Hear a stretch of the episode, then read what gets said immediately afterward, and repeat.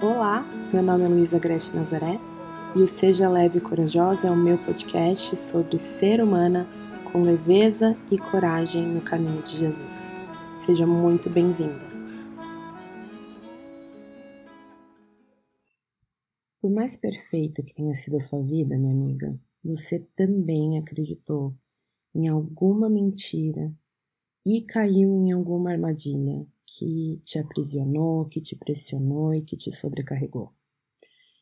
E você acabou criando sim armaduras e personagens para poder sobreviver, né? Para poder lidar com o medo, com a vergonha, com a culpa, com a inveja, com o orgulho, com a cobiça, com todos esses sentimentos que não são é, naturais à nossa condição humana porque eles são sentimentos que se originaram na nossa queda, né? no momento em que a gente se corrompeu e se distanciou do nosso, do nosso Criador. Quando a gente está desse lado de cá da eternidade, antes da volta de Jesus, para lidar com esses sentimentos ruins, a gente acaba criando estratégias. E é sobre isso que eu queria falar um pouquinho sobre, com vocês no episódio de hoje. Nos episódios anteriores, a gente conversou um pouco sobre como a gente acredita em algumas mentiras, né? E a gente cai em algumas armadilhas. E com base nessas mentiras que a gente acreditou e nas armadilhas que a gente caiu, consequentemente, as nossas estratégias para lidar com a vida também são equivocadas também são estratégias que causam ainda mais peso, ainda mais pressão e ainda mais é, aprisionamento para a gente. Essas estratégias passam por projetar uma determinada imagem que vai nos dar aquilo que a gente acha que precisa para a gente sentir novamente o amor e a segurança que nós fomos criadas para ter. Mas lembra que lá no primeiro episódio por sinal, se você ainda não ouviu o primeiro episódio, ouve lá. Lá no primeiro episódio eu disse que a gente foi criada para se satisfazer integralmente de amor e segurança e sabedoria para viver no nosso Criador. Então, qualquer estratégia que considere que existe algum, alguma outra fonte que não o Criador para o amor, segurança e sabedoria que a gente precisa, vai acabar nos frustrando. E para piorar essa situação, além do nosso coração corrompido, que faz com que a gente trace estratégias também corrompidas e que só vão cair, só vão levar a gente para frustração, a gente vive em uma sociedade que também está corrompida, né? O pecado, ele não é algo só que a gente faz, não é algo que, que é pessoal, mas também é sistemático. A gente está em uma uma sociedade que constantemente erra o alvo para o qual a gente foi criada. E um do, uma das características mais marcantes da nossa sociedade atual é o quanto a gente é imagético.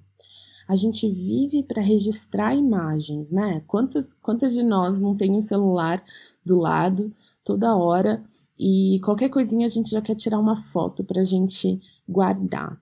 Mas a gente não só registra essas imagens, como a gente manipula essas imagens e a gente consome imagens e a gente compartilha imagens. E a gente compartilha as imagens que a gente mais gosta, as que a gente acha que vai representar melhor aquilo que a gente quer passar para o outro. E isso é natural do ser humano corrompido que tem medo, vergonha e culpa e quer ser aceito, aprovado e amado pelo outro. Então acaba escondendo as partes ruins da vida, né?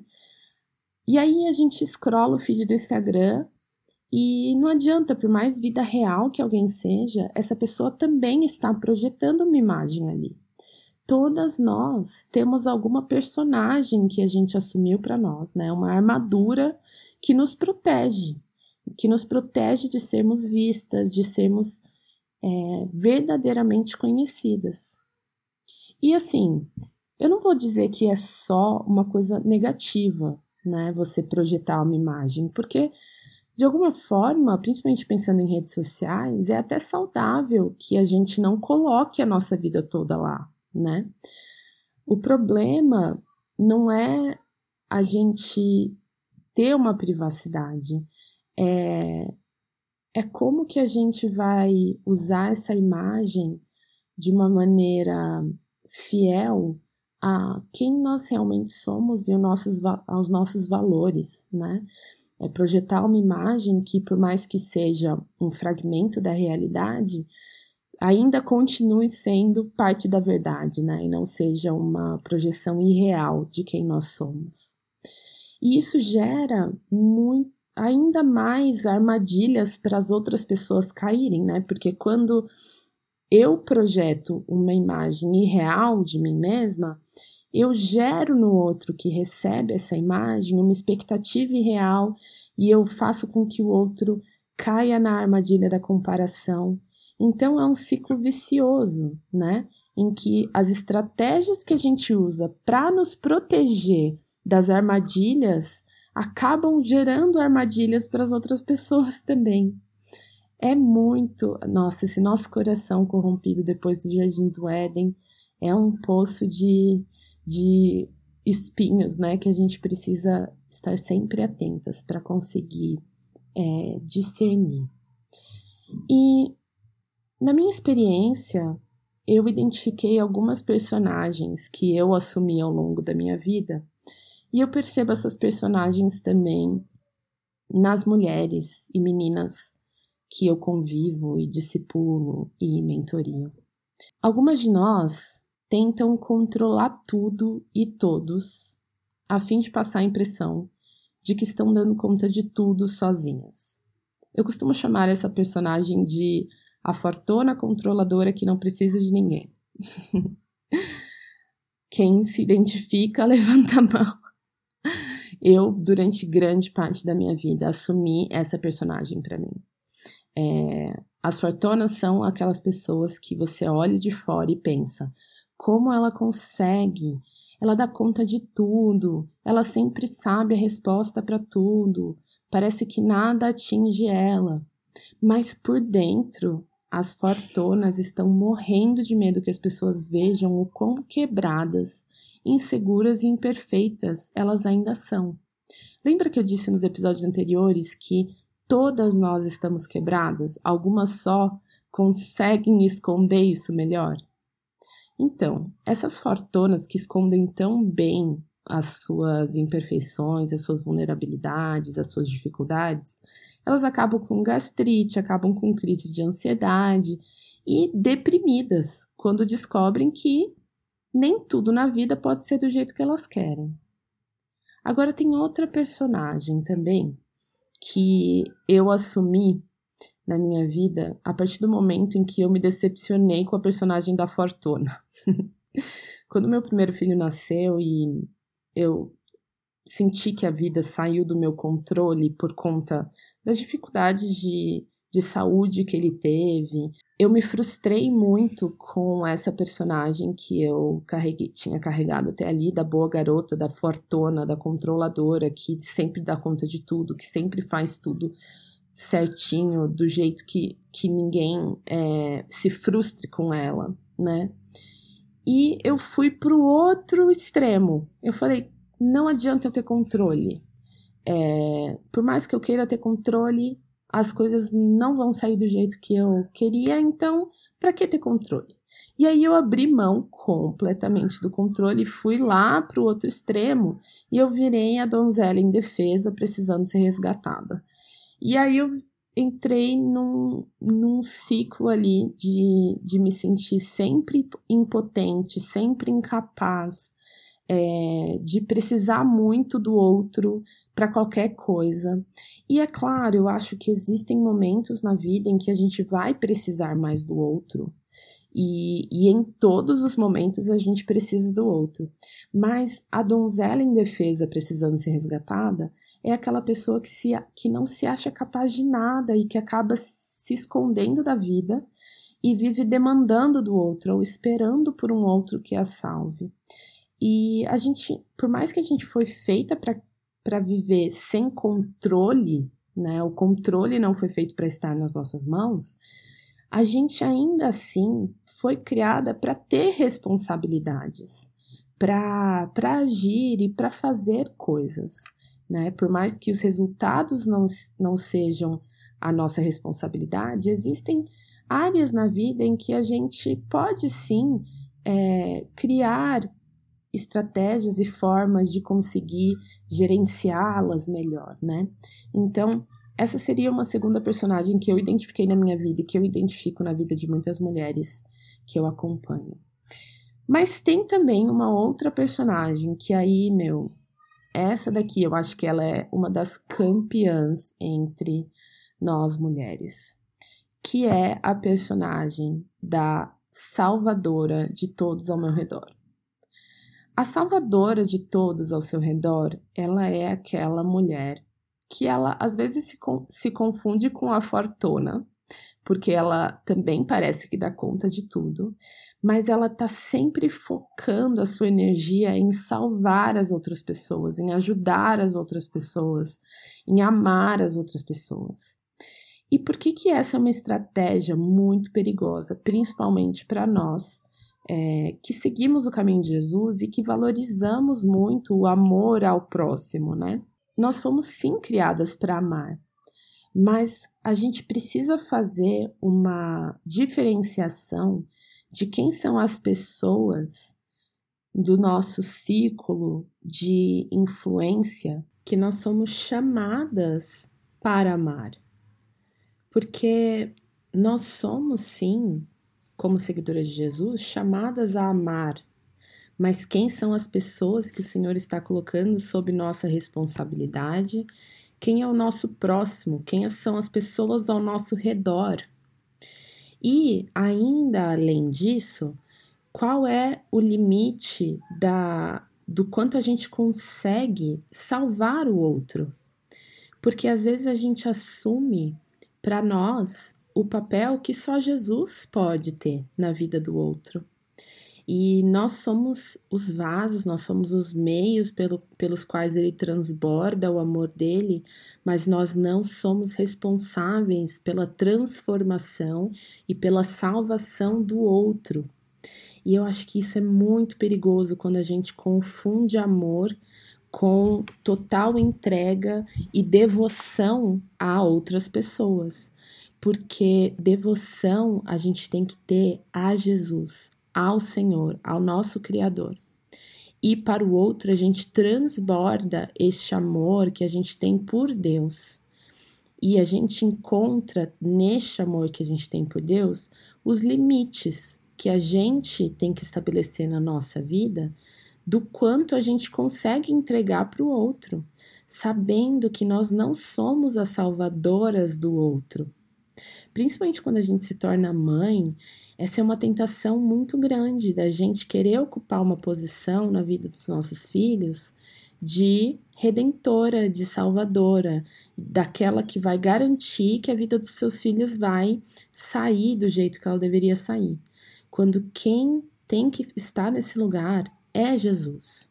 Você tem que sempre lembrar que você é uma ser humana imperfeita, que tem as suas limitações, que está sendo restaurada a imagem de Jesus, e por isso você pode amar, mas sempre com limites e sempre entendendo quais são os níveis de derramamento de amor que você tem que ter, né? Qual é o primeiro, qual é o primeiro alvo do nosso amor? Tem que ser o nosso Deus. O segundo alvo do nosso amor são aqueles que estão dentro do nosso círculo mais íntimo, que é a nossa família. Depois a gente derrama amor para os nossos amigos e depois derrama amor para os nossos conhecidos. Quando a gente não tem claro para onde tem que ir a nossa energia e a dedicação do nosso serviço e, e transbordar de amor, a gente acaba querendo fazer tudo para todo mundo, quando na verdade Deus não nos pede isso. Ele nunca nos pediu para que a gente fizesse tudo para todo mundo. E o risco das salvadoras é nessa entrega, nessa devoção para o outro, cobrar que o outro entregue amor para você. Muitas de nós nos, derramam em, nos derramamos em amor pelo outro, esperando que o outro nos veja e nos ame de volta. Quando, de novo, a fonte de amor, sabedoria e segurança para viver tem que ser o nosso Criador, tem que ser aquele que é a verdadeira fonte de tudo isso. Para viver uma vida livre, leve, forte no caminho de Jesus, que é a vida para a qual a gente foi criada, a gente precisa deixar para trás essas tentativas frustradas, essas estratégias que só nos conduzem ainda mais peso, pressão e prisão.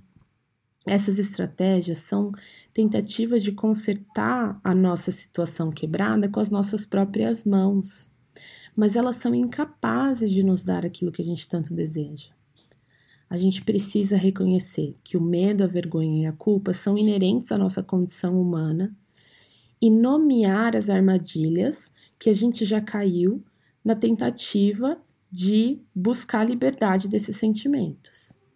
Mas a gente precisa também saber discernir quais são as estratégias que a gente está usando para tentar nos consertar sozinha e nos proteger dessa dessa dureza que é a vida fora do jardim do Éden e largar essas armaduras. E olha, eu vou contar uma coisa. Abrir mão das armaduras é difícil.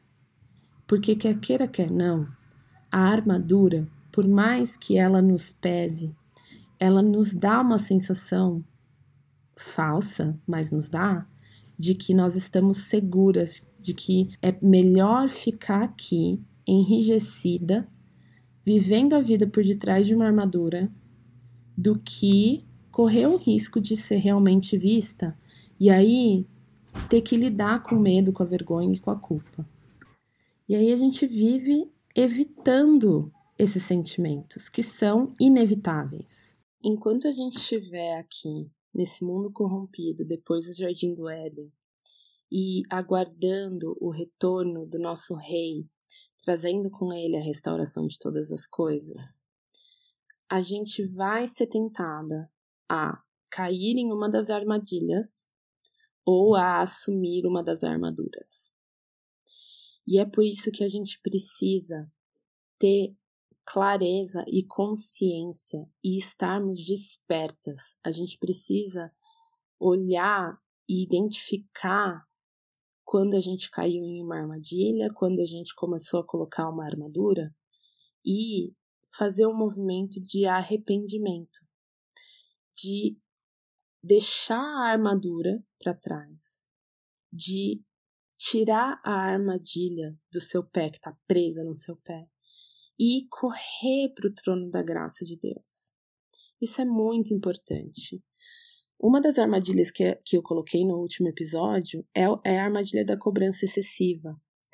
E algumas de nós, a gente se cobra tanto ser perfeita do lado de cada eternidade que quando a gente percebe que a gente tropeçou e caiu em uma armadilha ou que a gente começou a usar uma armadura de novo, a gente se sente tão culpada e tão envergonhada e tão amedrontada de qual pode ser a reação de Deus que a gente não, não se aproxima dele. Mas Deus não é mais esse Deus bravo que está anotando tudo que a gente faz de errado. Não, não. Depois de Jesus, depois do que Jesus pagou na cruz, e a partir do momento que a gente aceita o que Jesus fez na cruz por nós, a gente pode se achegar ao trono da graça de Deus tendo sempre, sempre a plena certeza de que nós vamos receber graça sobre graça para recomeçar quantas vezes for necessário. Todas as feridas da nossa alma, todas essas armadilhas, todas essas armaduras, tudo isso brota da nossa ruptura com o Criador e do afastamento da fonte de amor e sabedoria que só Ele pode nos oferecer. Uma das, das falsas narrativas que a gente acredita que faz parte de uma das armadilhas que eu falei no, no episódio passado, é essa narrativa de que Deus é um Deus bravo esperando para nos castigar. E ele de fato é um Deus irado. Ele é, é um Deus irado com o pecado, e irado no sentido de inconformado. Ele é inconformado com, um, com uma corrupção que fez com que a sua boa criação e as suas boas criaturas se desviassem e errassem a finalidade para a qual elas foram criadas. E ele está em missão de resgate dessa boa criação e dessas boas criaturas. E essa missão de resgate passou pelo seu filho ser entregue ali para pagar o preço dessa decisão e acabar com a maldição. E a partir do momento que Jesus venceu a maldição e quebrou essa história do pecado e venceu a morte, todo aquele que nele crê e que, e que professa que ele, ele é realmente o Filho de Deus e que hoje ele reina, agora não tem mais condenação, não precisa mais ter medo de condenação. Então, a nossa, o nosso relacionamento com esse Deus Criador, que é, é sim irado contra o pecado, a partir do momento que a gente é, entrou no caminho de Jesus, o nosso relacionamento com esse Deus Criador passa a ser um relacionamento de um pai com um filho, de um pai amoroso, que vai nos levantar e que vai nos capacitar e que vai nos ensinar toda vez que a gente tropeçar. A gente não consegue solucionar o nosso problema sozinhas. A gente não tem como libertar as nossas mentes e corações do vírus mortal do pecado pelos nossos próprios esforços. Jesus é a solução definitiva para as feridas da nossa alma, para as feridas da, da nossa sociedade. E Ele está à porta e bate. Ele viveu como um de nós, mas conseguiu viver completamente livre da nossa condição corrompida pelo pecado. E por detrás da porta que ele nos convida a passar, há um caminho de liberdade, de leveza e de força. Mas isso não significa que é um caminho fácil, porque o caminhar com Jesus é um caminho sem armaduras e personagens. É um caminho em que você não está mais no controle. E isso dá um medo danado para nós, seres humanas corrompidas pelo pecado, que inerentemente a nossa condição corrompida desejam o controle, desejam o poder e desejam o reconhecimento. É um caminho de reprogramação de hábitos corrompidos e de um longo processo de restauração que vai durar uma vida toda. Então é um caminho, sim, em que você encontra liberdade, leveza e força, porque você não é mais quem define o destino da sua vida, você não é mais quem carrega o peso da, da responsabilidade de resultados dos seus frutos, você não é a fonte da sua força para querer realizar a vontade de Deus mais. Tudo isso é Jesus. Mas é um caminho em que a gente vai ter que encarar a nossa condição pecaminosa, a nossa condição corrompida e render essa condição para Ele. E deixar as armaduras que a gente carregou até aqui diante da cruz. E renascer, ressuscitar com Jesus como uma nova criatura, livre das antigas personagens, dos antigos modos de pensar e de viver. O caminho de Jesus é o único caminho que nos conduz de volta à fonte de amor e sabedoria verdadeiros para a qual a gente foi criado.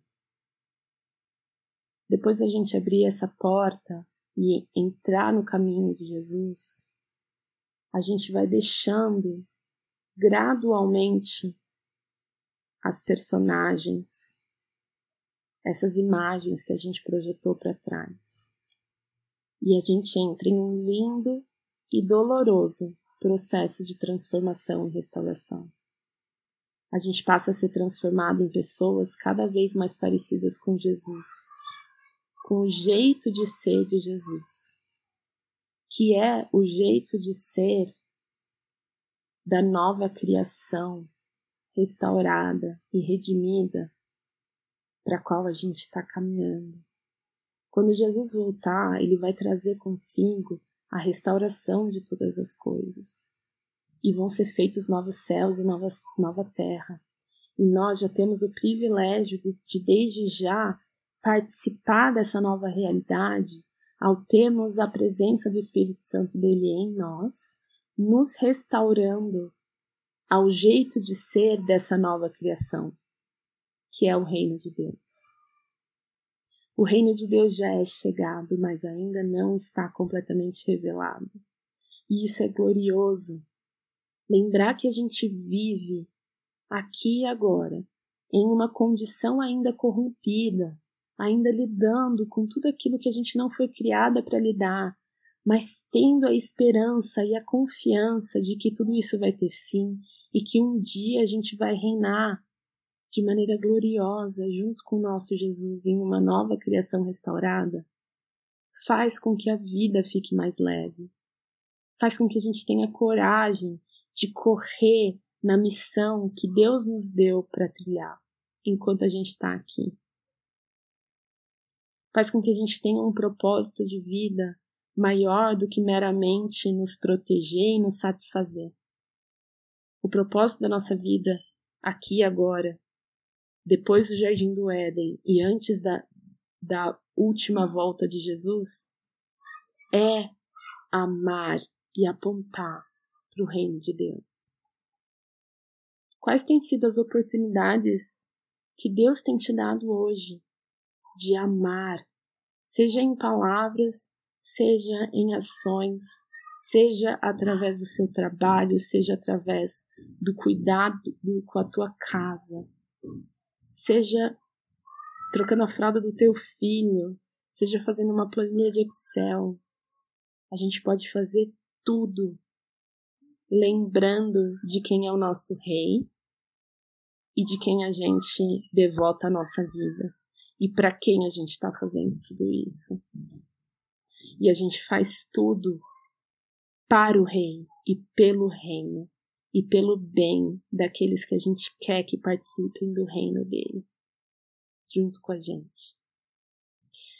E o que é mais maravilhoso desse processo de transformação e restauração do caminho de Jesus é que a gente não só está sendo transformada no jeito de ser de Jesus, mas ao mesmo tempo estamos sendo restauradas para sermos cada vez mais quem nosso Criador originalmente nos criou para ser.